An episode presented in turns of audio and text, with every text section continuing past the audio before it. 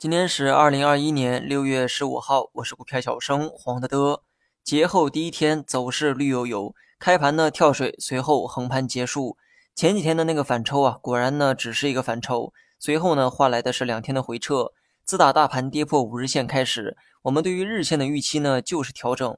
过去两周呢也基本保持着调整的状态，不过这两天的这个下跌呢明显脱离了调整的区间。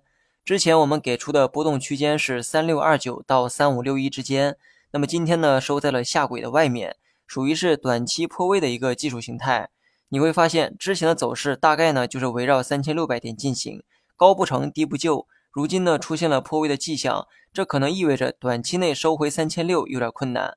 那么先说一下几个板块，资源类的周期股领跌，对于大方向我还是之前那个观点，投机的人呢请随意。但投资的人呢，不建议再去赌周期的这个机会。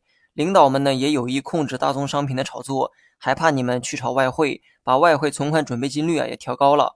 所以呢，周期股逢高兑现是理性的选择。现在再去买啊，除了投机，我找不到任何的借口。另外呢，中报季节又快到了，过去的一个月呢，属于业绩空窗期，市场呢根据不同的依据给出定价。而到了财报披露的季节，业绩永远是首要的衡量标准。因为价格呢，就是用来衡量价值的，公司的经营结果就是价值的体现。那么问题来了，财报披露时，哪些行业的业绩会有保障呢？光是业绩增长啊，恐怕呢还不行，还得看估值是否合理。如果估值飞上天，业绩只是合理的增长，那到时候市场依旧不会买账。那有没有估值相对合理、业绩又存在预增的行业呢？我觉得半导体啊，可能就是其中一个。估值七十倍的时候，我就提到过半导体的机会。